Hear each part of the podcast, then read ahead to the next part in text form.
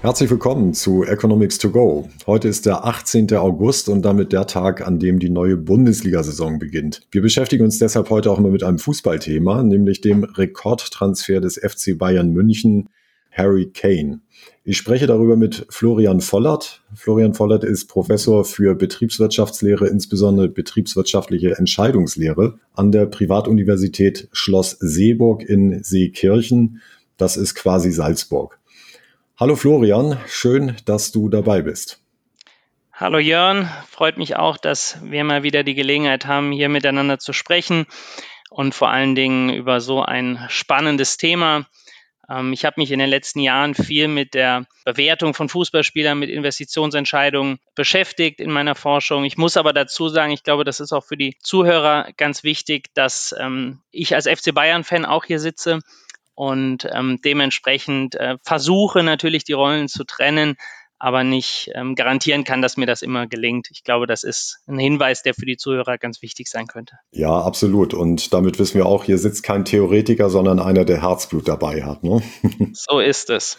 Sehr gut, dann erstmal die Frage, also so aus Sicht des Sportökonomen, was sagst du denn? Äh, kann ein Mensch, kann ein Fußballspieler so viel wert sein? Wir sprechen hier über 100 Millionen Transfersumme und wahrscheinlich 25 äh, Millionen Jahresgehalt über vier Jahre verteilt, dann 100 äh, Millionen ungefähr.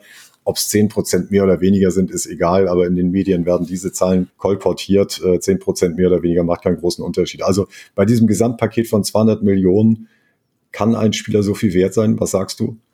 Ja, das ist natürlich äh, keine ganz einfache Frage, weil sie natürlich auch auf eine moralische Ebene abzielt. Das wurde ja auch in der Vergangenheit und in den Medien viel diskutiert.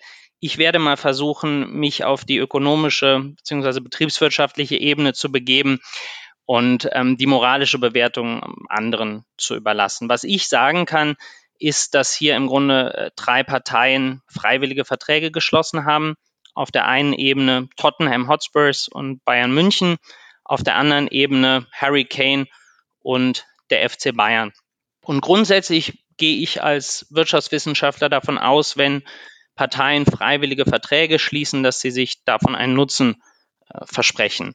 Und damit stellt sich für mich auch nicht die Frage, ähm, ob der Mensch Harry Kane so viel wert ist, sondern man muss hier unterscheiden, dass ähm, diese 100 Millionen nicht bezahlt wurden für den Menschen Harry Kane, sondern betriebswirtschaftlich für das Recht, diesen Spieler einzusetzen. Dieses Recht, diese Lizenz, diese Regist Registration ähm, im Englischen lag vorher bei, bei Tottenham und Tottenham hätte noch ein Jahr äh, dieses Recht gehabt. Und ähm, dieses Recht wurde im Grunde jetzt von Bayern München erworben und diese Position wird sich dann auch mit den 100 Millionen als Anschaffungskosten in der Bilanz des FC Bayern finden, auf der Aktivseite unter der Position immaterielle Vermögensgegenstände. Und ähm, insofern muss man unterscheiden zwischen der Ebene des Spielers, der einen freiwilligen Arbeitsvertrag mit dem FC Bayern abgeschlossen hat, und einmal diesem Transfer der Lizenz zwischen Tottenham und FC Bayern München. Und der zweite Punkt, der mir hier wichtig ist, ist die Unterscheidung zwischen Wert und Preis. Du hast eben angesprochen, ähm, kann ein Spieler oder eben eine Lizenz so viel wert sein? Möglicherweise ähm, war dem FC Bayern Harry Kane oder die Lizenz Harry Kane einzusetzen sogar noch mehr wert. Denn was wir hier beobachtet haben, diese 100 Millionen, das ist ja der Preis ähm, hm. der durch eine Verhandlung zwischen Tottenham und dem FC Bayern zustande kam. Und der Wert kann sogar für den FC Bayern, der subjektive Wert kann sogar höher liegen. Also Bayern wird seine Zahlungsbereitschaft gekannt haben, ermittelt haben im Vorfeld. Und was wir sagen können, ist, dass Harry Kane oder die Lizenz Harry Kane einzusetzen, dem Bayern, FC Bayern mindestens diese 100 Millionen wert ist. Gut, also man kann dann sagen, äh, die Beteiligten, die direkt Beteiligten werden es am besten wissen. Ne? Das kann sich im Nachhinein rausstellen, dass es das nicht wert war, aber äh, Stand jetzt, also ex ante, ja, wissen es eben diejenigen, die sich damit intensivst beschäftigt haben, am besten, äh, ja, ob der Preis gerechtfertigt ist. Aber äh, zweite Frage, wie kommt so ein Preis zustande? Also welches betriebswirtschaftliche Kalkül steckt dahinter? Ja, aus betriebswirtschaftlicher Sicht ist das eine Investition, ein Investment und ähm, das wird vom Grundsatz her ebenso bewertet wie eine Sachinvestition oder eine Finanzinvestition in einem anderen Unternehmen. Und deshalb ähm, wundere ich mich auch teilweise über diese Debatte, denn wenn ein Unternehmen in eine neue Produktionstechnologie investiert oder irgendwo ein neues Werk baut, da wird komischerweise nicht darüber diskutiert, ähm, ob vielleicht der, der ähm, Investitionspreis zu hoch war. Ähm, jetzt müssen wir aber sehen, dass eben ein Fußballclub eine Unterhaltungsdienstleistung produziert und die Spieler beziehungsweise eben die Lizenzen die maßgeblichen Assets sind, mit denen diese Leistung äh, produziert wird. Und ähm, es geht bei der Bewertung einer solchen Investition im Grunde um den zukünftigen Nutzen, der mit dieser Investition, also mit diesem Spieler generiert werden kann. Und dieser zukünftige Nutzen wird verglichen mit dem Preis, den ich heute zahle. Mhm. Dabei habe ich im Grunde drei und drei Probleme. Einmal natürlich die Unsicherheit, weil ich ja in die Zukunft schauen muss. Dann im Sport oder im Fußball besonders, dass es eigentlich nicht nur um finanzielle Größen geht, sondern auch sportlicher Erfolg, den ich ummünzen muss in eine Geldgröße. Und dann natürlich der Gesamterfolg des Teams, den runterzubrechen auf den einzelnen Spieler. Also was ist jetzt eigentlich ähm, die, die, ja, die Contribution von, von Harry Kane zum Gesamterfolg?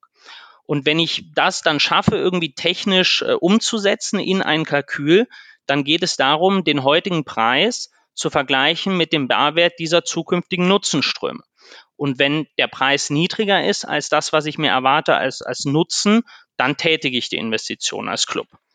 Gut, also ich kann mir die dritte Frage fast sparen, weil du schon äh, ja, indirekt mit beantwortet hast. Also meine Frage wäre gewesen, kann sich so eine Investition lohnen? Du hast es ja gerade dargelegt, dass äh, das Kalkül relativ klar ist. Also man macht diese Investition nicht, wenn man nicht davon überzeugt ist oder nicht äh, guten, gute Erwartung ist, dass es was wird. Aber gerade nochmal mit. Ja, ja. wenn ich, wenn ich vielleicht da gerade einhaken darf, natürlich agieren wir hier unter Unsicherheit. Also wir mhm. wissen nicht, ob sich das so einstellt, wie wir das ähm, prognostizieren. Aber ähm, vielleicht, um das auch noch zu vertiefen, ähm, man erwartet sich als Club aus so einer Investition natürlich mm, Erlöse. Ja. Aus Merchandising, Trikotverkäufen, Ticketverkäufen, dass mehr Leute sich für Harry Kane interessieren.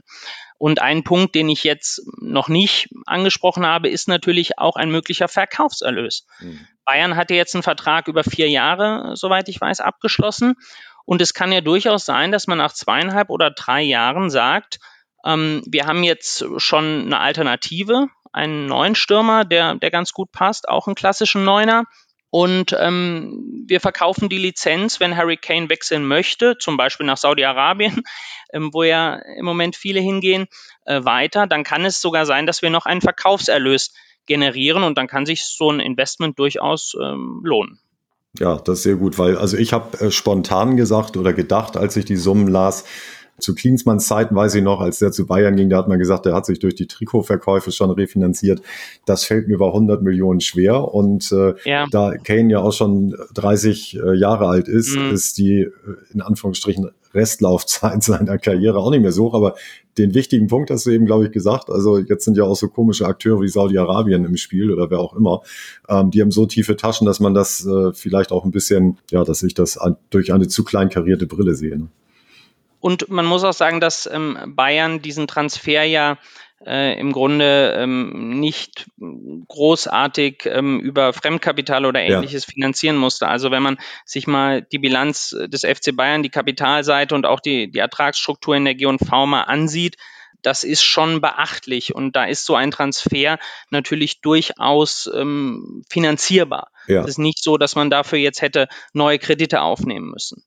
Super, sehr gut, prima. Florian, vielen, vielen Dank. Du hast eingangs gesagt, äh, dass du es nicht moralisch bewerten willst. Äh, mir ist im Hinterkopf trotzdem irgendwie die Frage äh, hängen geblieben oder die ist aufgetaucht im Hinterkopf, ob diese, diese Exzesse im Fußball nicht vielleicht auch das System Marktwirtschaft in Misskredit bringen. Ne? Weil da beim Fußball, da gucken immer alle drauf und dann sagt man Fußball Markt. Ne? Und wenn dann solche Exzesse da sind, ähm, wobei man ja nicht weiß, wie man Exzess definiert, aber der normale Fußballfan wird sagen, das ist ein Exzess, ob damit nicht auch das System in äh, Misskredit gebracht wird. Aber wir sind hier ja im Format Economics to Go. Das wird den Rahmen sprengen. Deswegen müssten wir darüber mal ein ausführliches Gespräch führen in irgendeinem anderen Podcast-Format. Also, jederzeit gerne.